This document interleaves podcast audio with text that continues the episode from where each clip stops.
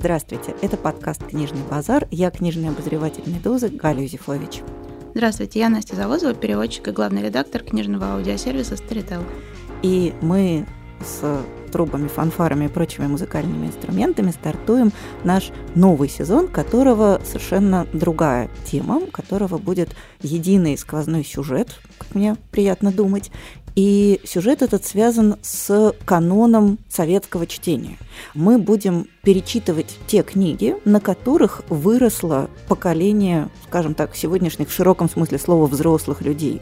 Мы будем говорить о книгах, которые есть практически в любой библиотеке, которые вообще составляют такую основу культурного кода наших уважаемых дорогих слушателей и сограждан. То есть это такие книги, которые все люди прочитали в детстве и юности, которые они пытаются иногда насильственно впихнуть в своих детей, и которые, как мне кажется, вообще очень много чего описывают в жизни нашей страны. И список тех книг, о которых мы будем говорить, уже выложен на сайте Медузы, его можно там прочитать. И, что называется, готовьтесь, мы будем обсуждать те книги, которые у всех under my skin, у нас, конечно же, тоже. И сегодня мы начнем с книги, которая вот, если бы нужно было назвать одну главную книгу моей жизни, то я бы назвала эту книгу. Мы будем говорить о «Властелине колец» Джона Роналда Руэлла Толкина.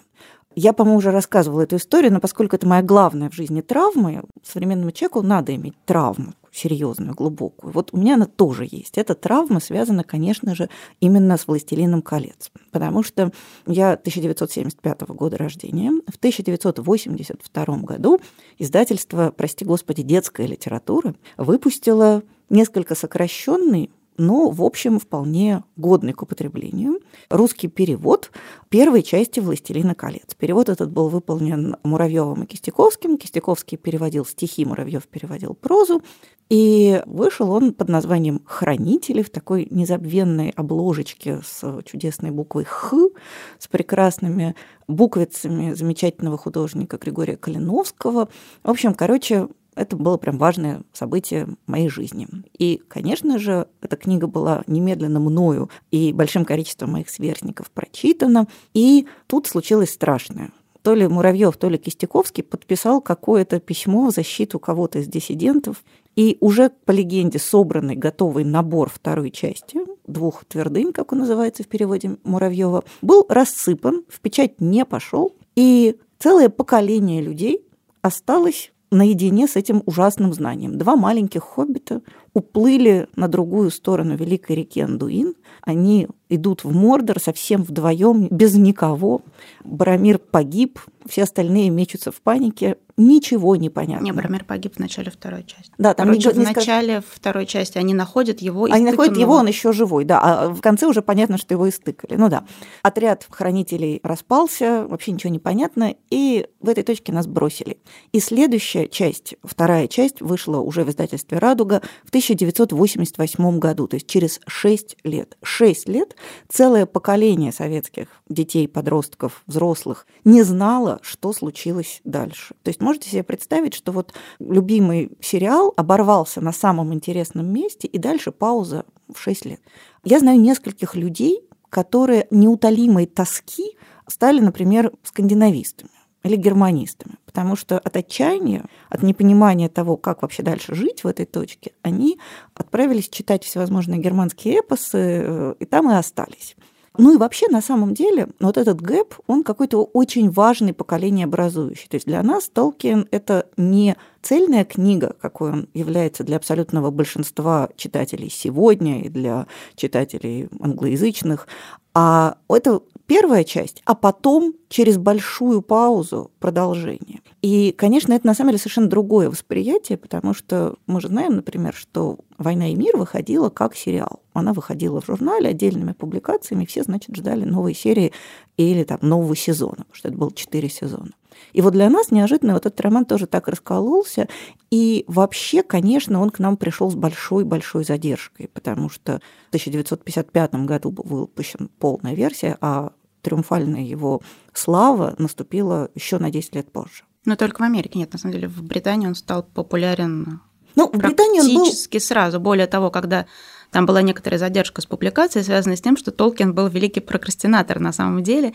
И как шутил его лучший друг Клайв Льюис, которого друзья звали Джек Льюис, что как если попросить Толкина поправить какую-то лекцию или книгу, он в результате привезет вам вместо поправок черновик новой лекции, потому что он доправится до такой степени, что получит что-то новое. И, соответственно, в третью книгу нужно было внести какие-то последние вот буквально черты, дорисовать карты. Кристофер Толкин сидел в результате над этими картами целые сутки, ровно 24 часа. Кристофер рисовал. Толкин – это сын э, Джона. Младший сын, да.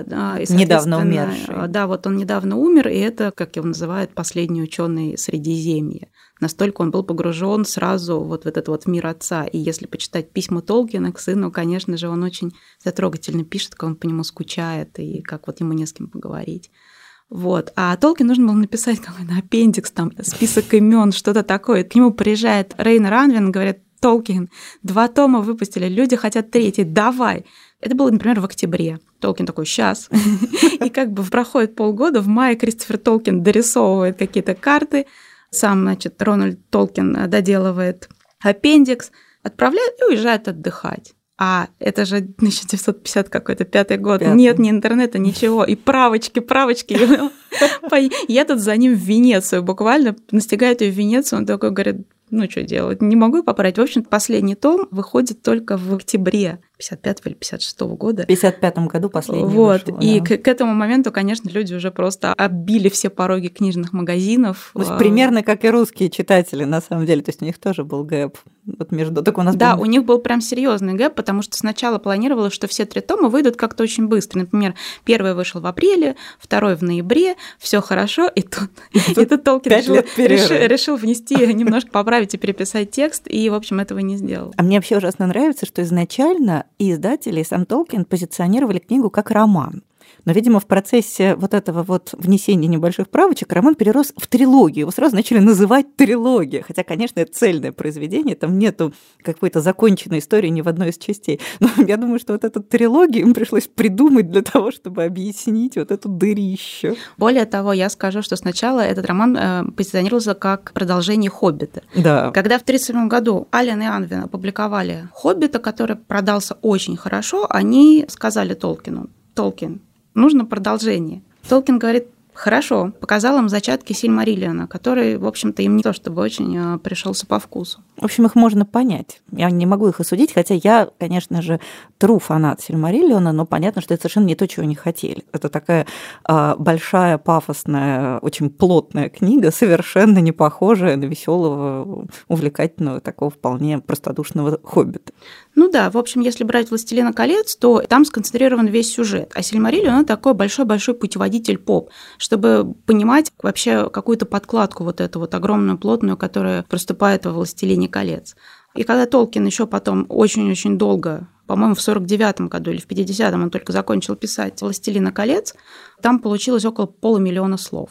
И он очень настаивал на том, чтобы издать это единым огромным томом. И не просто издать это единым огромным томом, а издать это вместе с Сильмариллианом.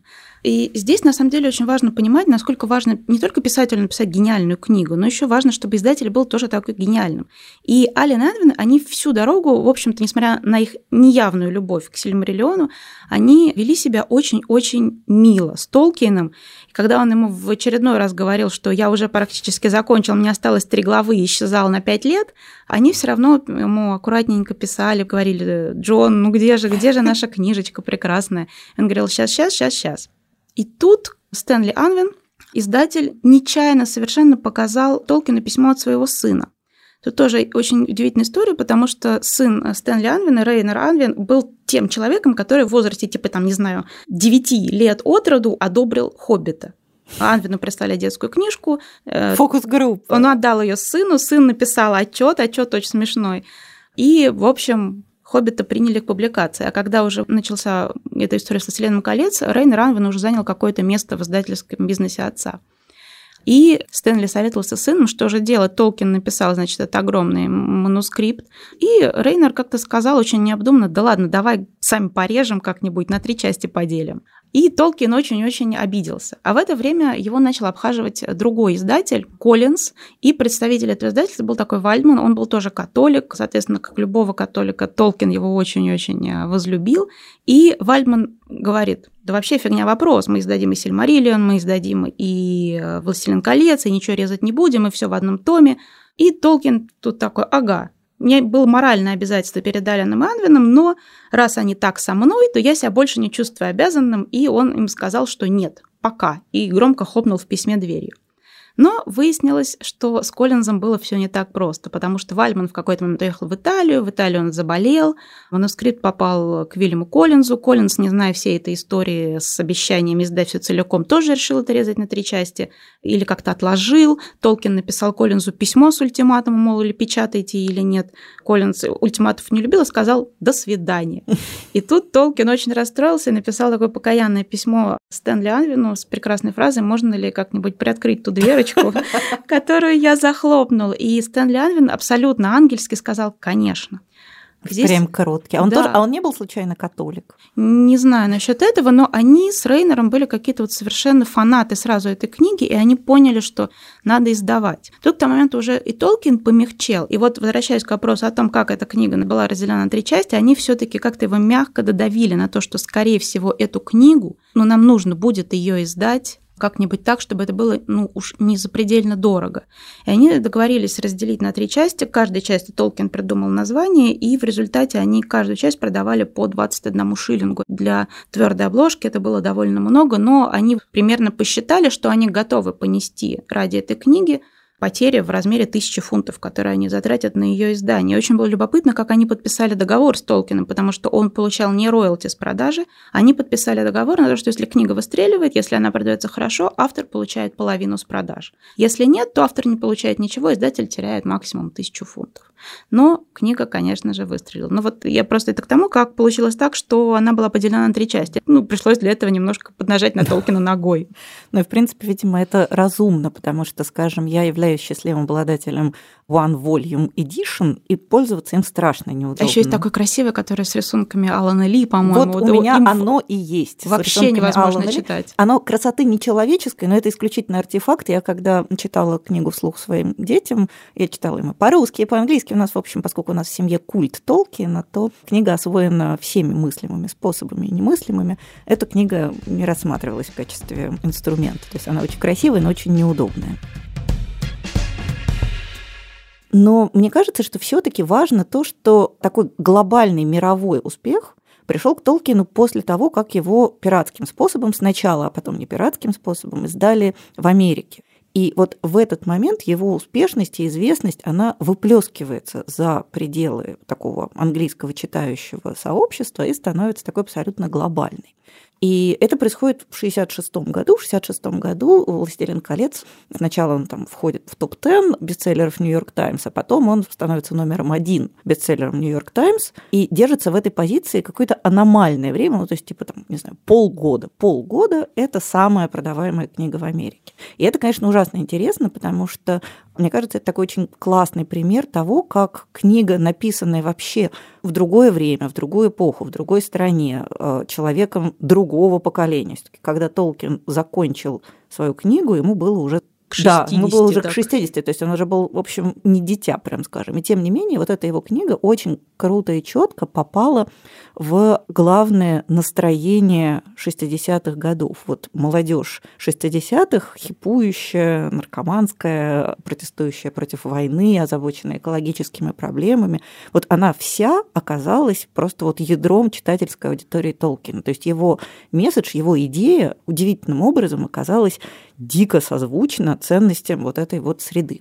Есть много прекрасных историй о том, что Толкин, конечно, был немножечко, даже не немножечко, а множечко, он был Грета Тунберг в душе, он обнимал деревья, очень любил зеленую, нетронутую вот эту сельскую Англию, обожал Корнуолл, самые счастливые, наверное, какие-то годы его детства. Пока была жива его мать, они с братом прожили в такой в совершенно в сельской глуши, где они, не знаю, бегали босиком по траве. Для Толкина было, конечно, совершенно счастливое время.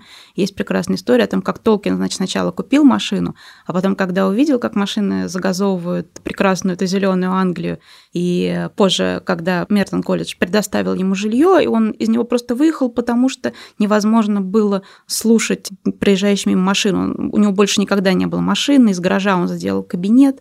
И, в общем, да, конечно, было видно, как он просто очень-очень любил деревья и стоял за экологию. Но возвращаясь к вопросу о популярности в Америке, мне как раз, поскольку мне очень нравятся все эти издательские истории, мне безумно понравилось, как Толкин вообще стал популярным в Америке. У него же был официальный издатель, там, Хоттон и Мифлин. Они сдали Толкина все как положено в твердой обложке, дорогие издания. Но в этот момент в Америке еще не до конца докрутили закон о копирайте.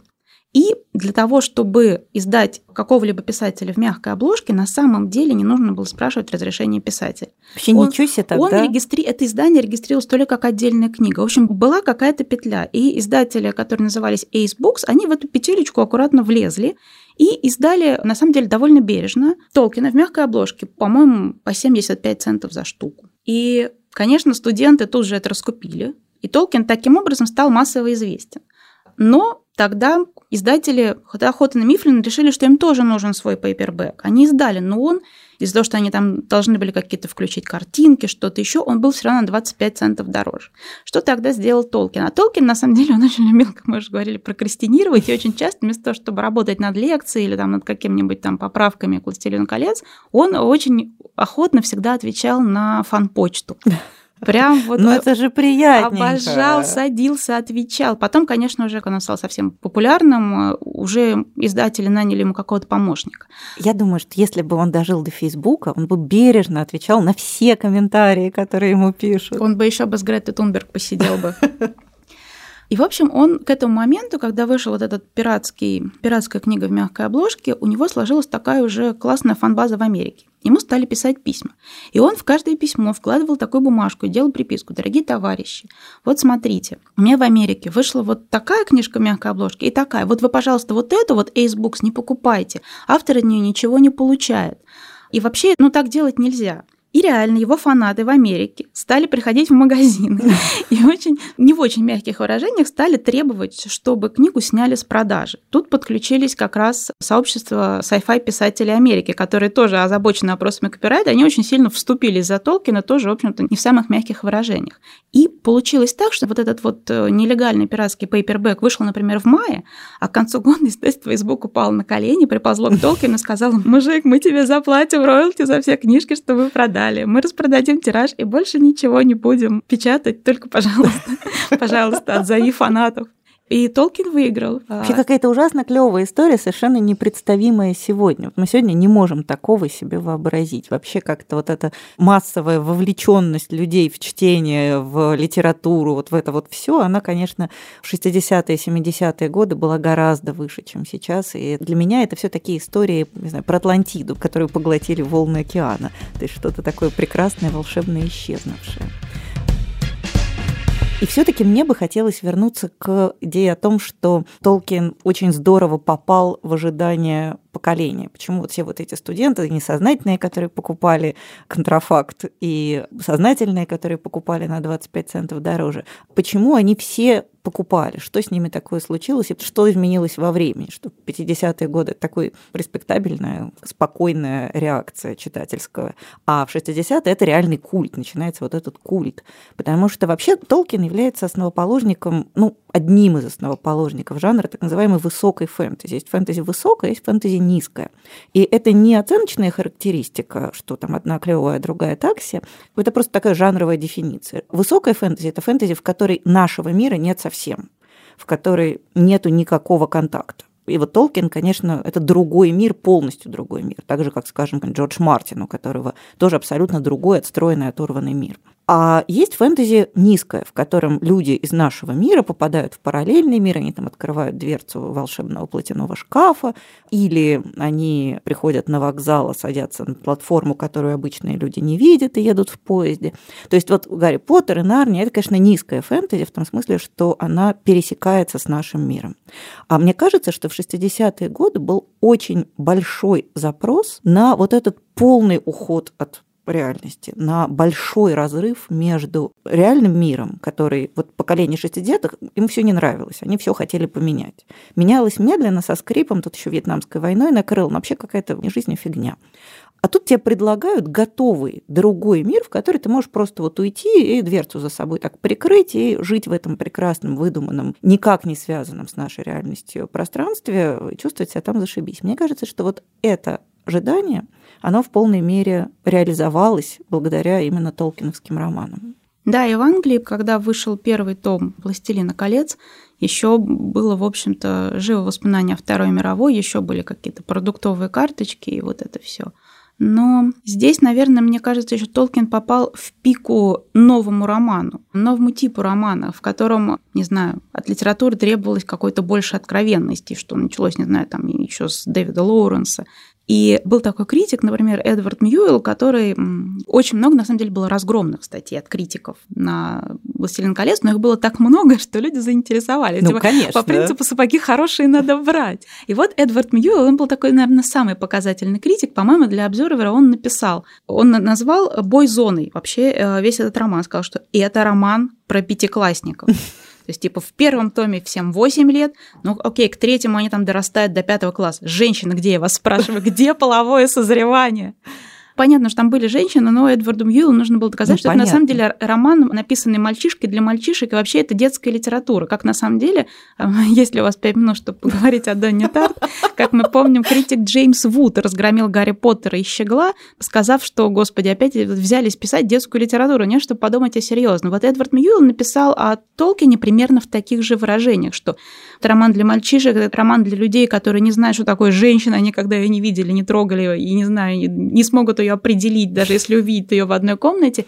А мне кажется, вот эта вот абсолютная отстраненность этого романа от общего литературного какого-то процесса, в котором обязательно нужно было поисследовать свою сексуальность, оно как-то вот и выстрелило.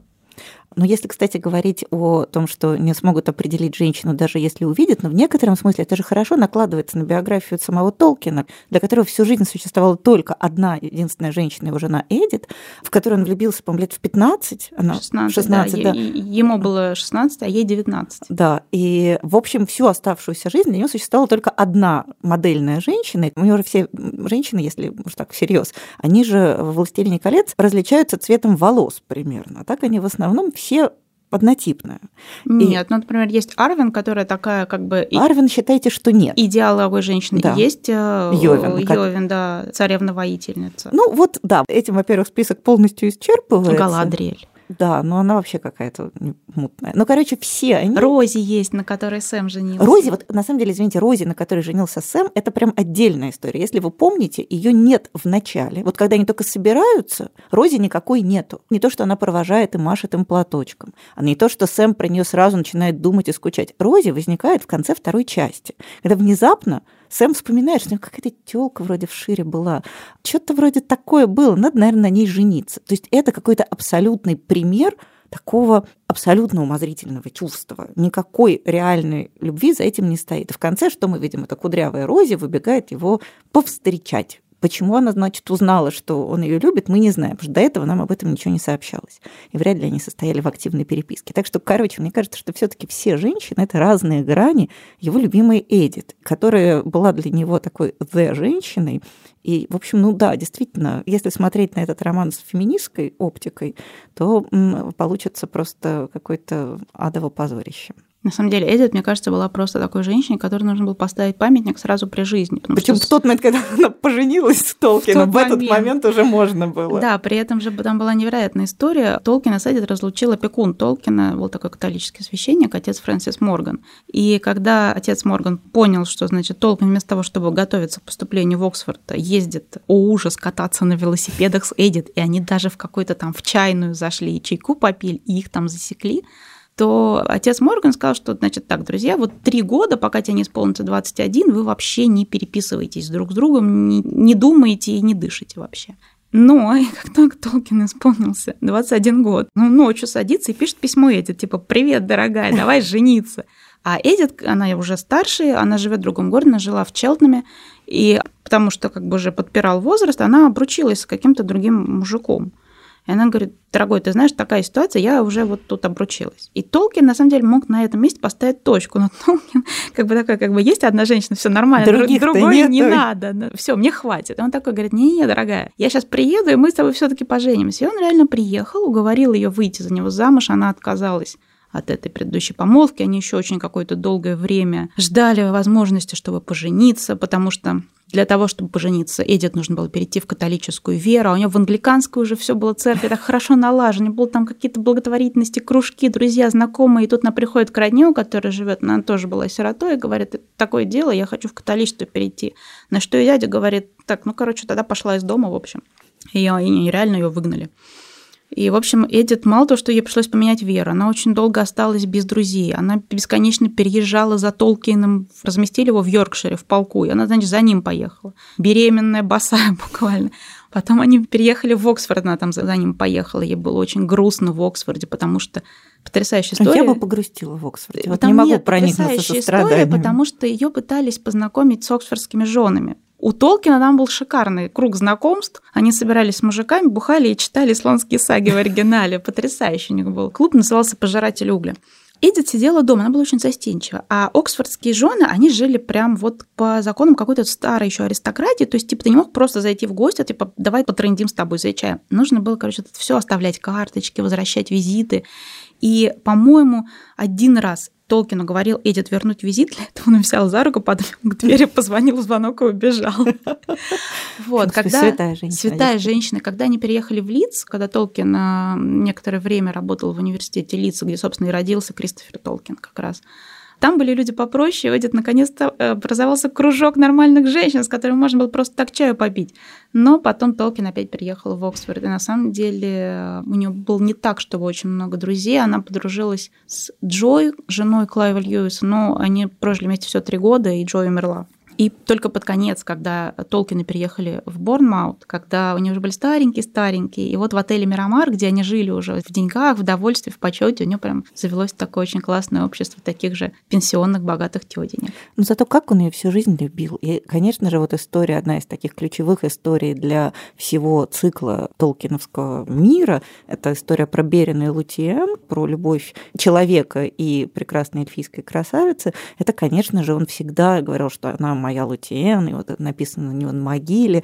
И, ну, как-то очевидно, что это было абсолютно великое чувство, очень трогательное. Вот я очень с большим уважением отношусь к истории Толкинов, но мне вот в данном случае эта история немножко, ну, помните, был такой советский мультик, когда сидит мужик и говорит, дорогая, я подарю тебе звезду с неба, жена такая кастрюлю драет. Вот Эдит была примерно такая, она рожала, драила кастрюлю, пока Толкин такой, дорогая, я подарю тебе с неба звезду. И, кстати, я пошел, мы с Льюисом пошли бухать наш любимый паб и разговаривать в высоком Пока. И тем не менее, мне кажется, что удивительным образом Толкину удалось все равно создать какой-то мир и какое-то пространство, лучше которого нет. Потому что на самом деле, вот интересно тоже для меня вещь, то, что я, например, совершенно не могу читать пост-толкиновскую фэнтези. То есть вот такая фэнтези, которая пытается работать по толкиновским лекалам, придумать большой мир, а в нем нормальный большой эпос. Мне кажется, что Толкин, что называется, закрыл вот эту тему, потому что подражателей примерно миллион. И тем не менее ничего даже близко сопоставимого именно в таком вот в жанре такого нормального классического высокого фэнтези после Толкина не народилось. Ну, потому что труба пониже, дым пожиже. Очень сильно у всех. Абсолютно. Ну, тут еще нужно понимать, что Толкин с самого буквально с детства он придумывал языки. Он сам себя э, научил читать по-фински, потому что он прочел Калевал, и ему так понравилось, что он решил, ну, хоть как-то прочесть в оригинале. Он сам освоил э, всякие вот эти, там, не знаю, древнеисландские, древненорвежские, чтобы как-то читать. Была очень смешная история к вопросу о переводах. Когда вышел шведский перевод Толкина «Властелина колец», переводчик там вздумал еще написать предисловие, чего делать не стоило. А Толкин, в принципе, читал по-шведски, и когда он увидел, что переводчик называет его работу аллегорией, он просто чуть не вылетел, чуть не пробил крышу, потому что это была, конечно же, никоим образом не аллегория. У него была изначальная идея создать такую же мифологию для Британии, какая была у скандинавов. И он создал огромный мир, огромную мифологическую подкладку, и внутри этой подкладки создал эпос. И, конечно же, в этом эпосе все происходило так, как оно написано. Там не могло быть никакой аллегории. В общем, Да-да-да. Толкин пробил крышу, написал издателю шведскому, и шведский издатель при допечатках снял это предисловие ну, переводчика.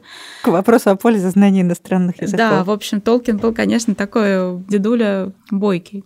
Ну что ж, мне кажется, что пришло время посоветовать, чего почитать, кроме Толкина. Хотя по мне так, в общем, можно всю жизнь читать Толкина. Нет, на самом деле нельзя. Но он а. же еще много всего, на самом деле, другого написал. Немного сказок и легенд всяких, и научные работы. Но, конечно, это все не так. Не, не так, так прекрасно, да. как «Властелин колец». Так вот, мне кажется, что поскольку действительно тема классического высокого фэнтези «Властелином колец» практически полностью закрыта, нужно думать про жанр фэнтези вне толкиновского контекста. Но прежде чем говорить о книгах фэнтези, я хочу, что называется, поделиться своим персональным лайфхаком именно о том, как я переживала нехватку Толкина в организме. Потому что вот то время, когда не было возможности узнать, что же было дальше, все мои ровесники, ну не все, но очень многие, заполняли эту паузу чтением того, что послужило для Толкина первоисточником, то есть то, на что он сам опирался. Понятно, что в первую очередь он опирался, конечно же, на английский эпос «Беовульф», который совершенно прекрасен и вполне пригоден для чтения современным человеком. Я хочу буквально жухельским нечестным способом посоветовать сразу три книжки в одном пункте, потому что у нас есть устойчивый какой-то страх перед классическими эпическими произведениями. То есть человек, который говорит, что там, я не знаю, вот что-то на досуге подумал, я нечем мне было заняться, решил почитать Гомера. Вот на этого человека все смотрят странно, потому что кажется, что это какое-то очень сложное, очень тяжелое вообще только для специалистов, а на хромой козе даже и не думай подъехать. Так вот, я хочу порекомендовать вот три классических эпических произведений, которые, мне кажется, абсолютно допускают подъезд на любой хромой козе и которые способны послужить ну, таким просто нормальным, увлекательным чтением. Во-первых, это, конечно, уже упомянутый Беовульф, который еще очень хорошо переведен на русский, очень таким красивым языком с попыткой сохранения там, всех этих аллитераций. Начинается он истинно истори словом мы слышим о доблести данов, о конунгах датских, чья слава в битвах была добыта. То есть, слышите, вот эта вот аллитерирующая строфа. Это прям реально очень красиво, это очень увлекательная, мощная, страшная история про борьбу с чудовищами, и вполне можно читать как фэнтези.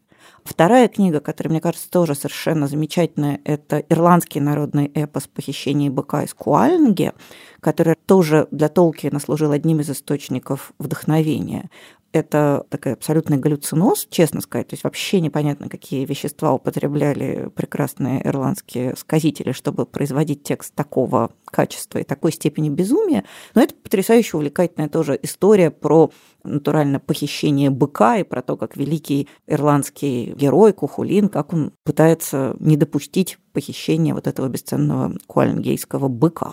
Тоже потрясающе увлекательное, совершенно дружелюбное к читателю чтение. Последнее, третье – это «Песня о Нибелунгах», который вообще просто нормальный роман. Она немножко в стихах, извините, но это единственное, что затрудняет ее чтение. Это тоже совершенно прекрасная такая архетипическая история, которая абсолютно пригодна для чтения, что называется, для удовольствия. Так что не нужно бояться эпоса. Вот Толкин не боялся, и что получилось. И можно, мне кажется, для чистого читательского удовольствия прочитать Беовульфа «Похищение быка из Куальнги» и «Песнь о Нибелунгах». Не больно, не страшно, а наоборот. Я начну с рекомендаций скандинавской трилогии о кольце буквально – в начале 20 века э, шведская писательница Сельма Лагерлёв, лауреат Нобелевской премии, между прочим, она написала, общее название называется «Трилогия о Левеншольдах». Нас интересует, конечно, в первую очередь первый том, который называется «Перстень Левеншольдов» или «Кольцо Левеншольдов». И это нужно отметить, во-первых, что э, Лагерлёв была, конечно, невероятной сказочницей, и она очень часто обращалась и к форме, и к содержанию вермонтских легенд. Вермонт – место, где она выросла. И у нее все ее романы, они очень удивительно балансирует вот на грани реальности и вот этой сказочности. И даже в ее мемуарах рассказывается жизнь ее семьи, рассказывается, рассказывается, рассказывается. И тут она говорит, да вот моя бабка ехала, значит, на лошади по лесу и встретила, значит, э, Нюка водяного, в общем-то. И дальше это какой-то рассказ. То есть у нее вот это бесконечное сползание в какое-то волшебное пространство, оно получило, наверное, наибольшее такое развитие, самое выпуклое, оно как раз в первом томе вот этой трилогии Левеншольд, которая называется «Перстень Левеншольдов». И, в общем-то, сюжет там очень простой. Когда умирает старый генерал Левеншольд, ему в гроб кладут перстень, который ему пожертвовал а, какой-то там король за его невероятные заслуги. Действие происходит где-то условно в XVIII веке. Но так получается, что могилу закапывают не сразу, гроб этот какое-то время стоит, и, значит, некий человек, подслушав, узнав о том, что такой дорогой перстень положили, значит, в гроб, и он, в общем-то, будет закопан, он этот перстень выкрадывает. И с этого момента начинается ужасная череда каких-то страшных происшествий, которые случаются с этим человеком. Не знаю, у него горит хутор, он разоряется, идет по миру, и дальше, собственно, вот эта история этого перстня до конца, до того, как, собственно, нужно этот перстень куда-то бросить в какой-то... какой-то родруин. В какой-то родруин, чтобы от него избавиться. И там вот история людей, которым попадает этот перстень, и как они, значит, постепенно, эти люди Левеншольда понимают, что, значит, нужно как-то от него, собственно, избавиться, желательно закопать обратно дедушке в могилу. И дальше вторая и третья часть – это уже такая полноценная семейная драма. Шарлотта Левеншольд и Анна Сверд – это история такая вот о том, как женщины, в общем-то, не очень удачно влюбились. Но она очень классная, она напряженная, она с хорошим сюжетом, постоянно что-то случается, кого-то похищают, кто-то разоряется, кто-то там выходит замуж на зло другому, интриги, тайны, расследования. Но вот эта первая часть, она реально такой «Властелин колец» в сжатом виде. Есть старый перевод советский, довольно хороший, но я хочу отметить, что сейчас Сергей Штерн уже почти закончил работу над переводом этой трилогии, и скоро она выйдет в полном виде без купюр. Поскольку Сергей Штерн замечательный переводчик, я советую всем дождаться этого издания и прочитать трилогию о Левеншольдах уже в таком совершенно в полном виде, в прекрасном переводе. В общем, Сельма Лагерлёв, «Перстень Левеншольдов». Я хочу порекомендовать книгу, которая, как мне кажется, очень интересно работает с какими-то толкиновскими архетипами, при этом совершенно их не повторяя, не дублируя, не выглядя по отношению к ним вторичной. Это роман польского фантаста, которого зовут Павел Майка, а роман называется «Мир миров». В некотором смысле это, конечно, низкая фэнтези, потому что там действие происходит ну, формально в постапокалиптическом мире, который претерпел некоторые радикальные изменения. «Мир миров» отсылает к названию романа Герберта Уэллса «Война миров», потому что зачин там тот же самый. К нам прилетели марсиане. Но у Павла Майки марсиане прилетают к нам в самый разгар Первой мировой войны. И поэтому никто не может понять, что это марсиане, потому что, соответственно, страны Антанты считают, что это происки Германии, немцы и австрийцы, наоборот, считают, что это вот Антанта какое-то им непонятное оружие заслал. В общем, марсиане оказываются совершенно не удел, и от отчаяния они взрывают такую специальную мифобомбу, которая вызывает, материализует все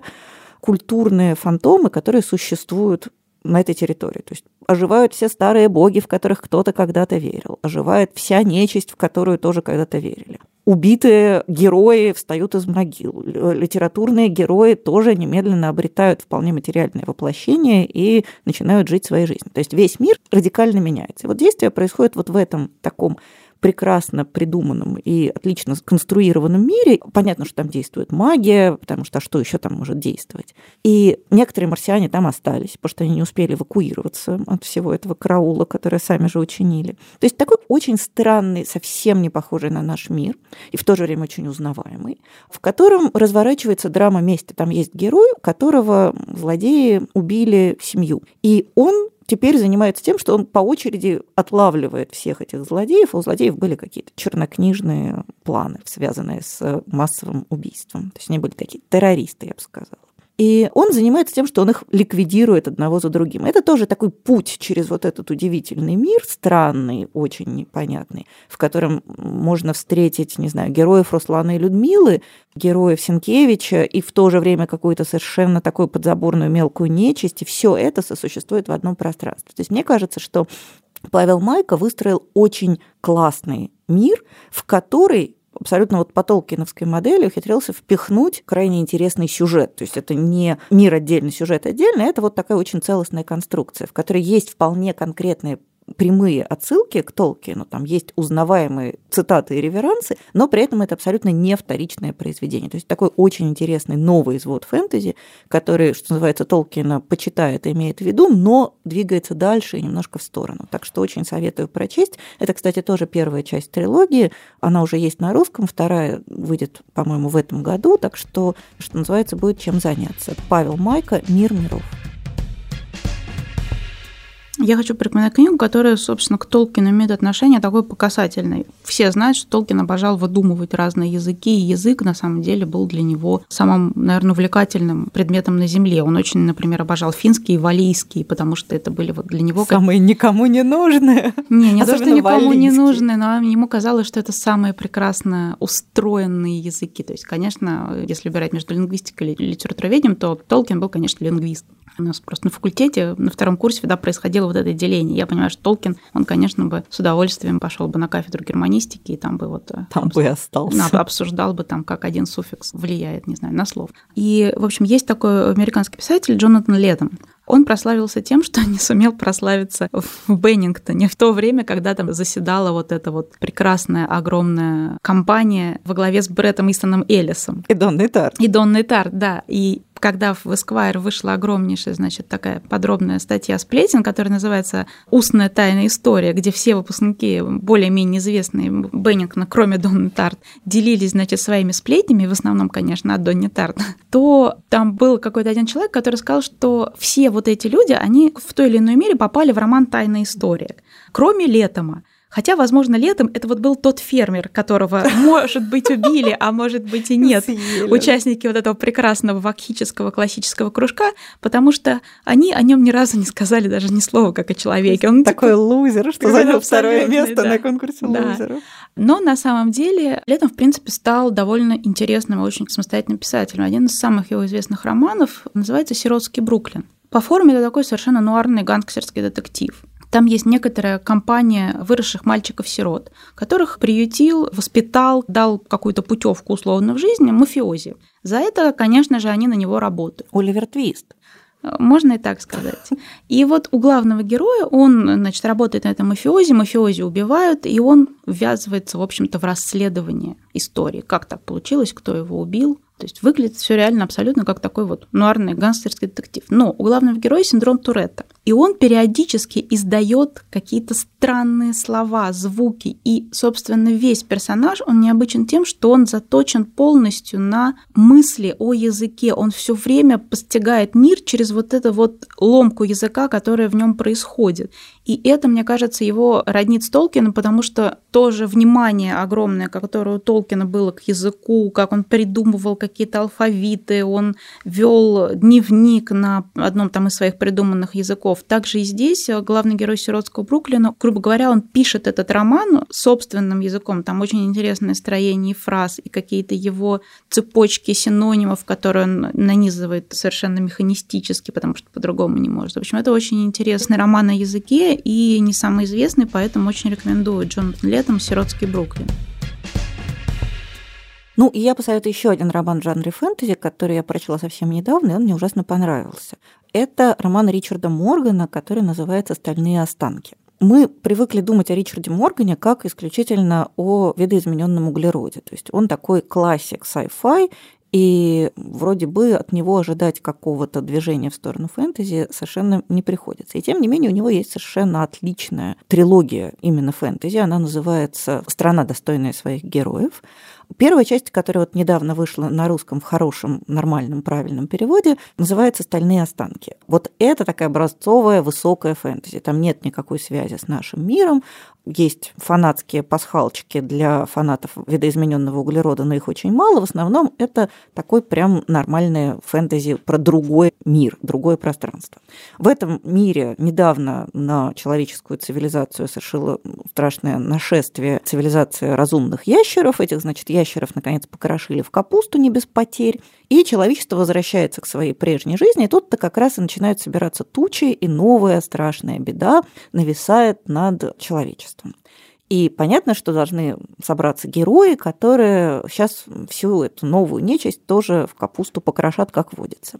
И герои, опять же, собираются. Но Морган, он такой специальный писатель, который любую классическую модель, он ее как-то немножко под себя пересобирает. Поэтому герои у него выглядят так. Это, значит, чернокожая женщина-лесбиянка, которая великий гений инженер, умеет придумывать сложные механизмы. Это такой нормальный северный диковатый варвар, но с нежной душой, который такой ходячие мускулы. А третий герой – это такой настоящий тру рыцарь, у которого есть одна особенность – он гей, причем с очень активной, насыщенной личной жизнью. С одной стороны, он нормальный рыцарь с мечом, а с другой стороны, он гей. То есть все это звучит как роман, написанный под актуальную повесточку. Но вообще нет.